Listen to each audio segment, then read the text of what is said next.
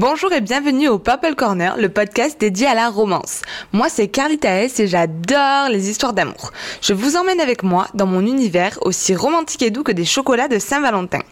Aujourd'hui, on continue la saga Play Art de Cabromberg avec le tome 2 intitulé Hard to Hold. On se retrouve après le jingle et n'oubliez pas, ici, tout finit toujours bien.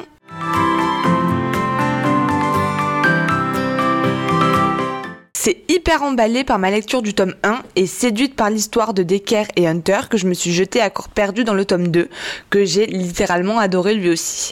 En plus, je trouve ben, qu'on voit pas beaucoup de sagas sur le foot, euh, qui est forcément plus présent chez nous qu'aux États-Unis.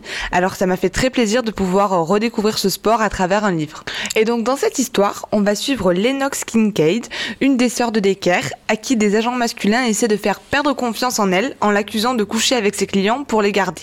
C'est déjà révoltant en soi, mais le petit hic, c'est qu'elle va rencontrer Rush Mackenzie, un enfant terrible du football, et elle se retrouve attirée par lui alors qu'elle est censée le recruter.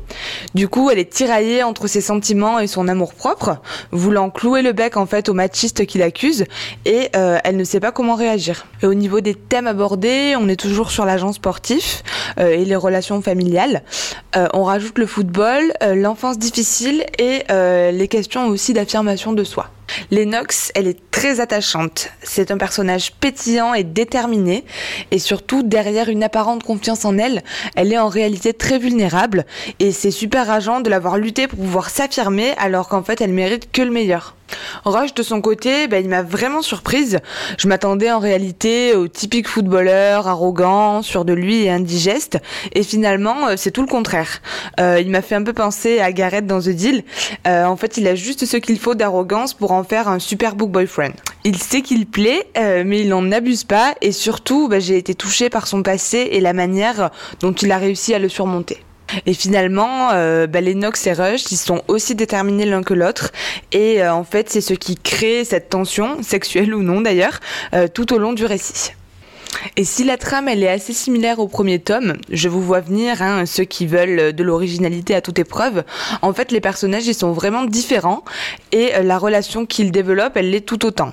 On est tout de suite dans l'ambiance, tout de suite dans le bain, euh, les descriptions elles sont bien réalisées et surtout on s'attache vraiment à ce couple qui nous tient en haleine jusqu'au bout. Encore une fois, euh, j'ai beaucoup aimé aussi les personnages secondaires et j'avais hâte de lire la suite. Et comme d'habitude je termine par un petit extrait L'amour ne prend pas qu'une seule forme.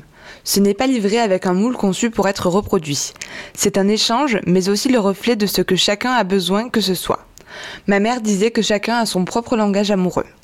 Tout le monde a besoin d'être aimé et donne l'amour d'une façon spécifique, quoi que cela signifie. Et voilà, c'est tout pour aujourd'hui. Je vous remercie d'avoir écouté ce podcast. Je vous souhaite une très belle journée et vous dis à bientôt pour de nouvelles aventures. Si vous avez aimé ce podcast, n'hésitez pas à le partager, vous abonner, mettre 5 étoiles si votre application vous le permet ou venir commenter la publication sur mon compte Instagram carlita.s.purple. Je me ferai une joie d'échanger avec vous.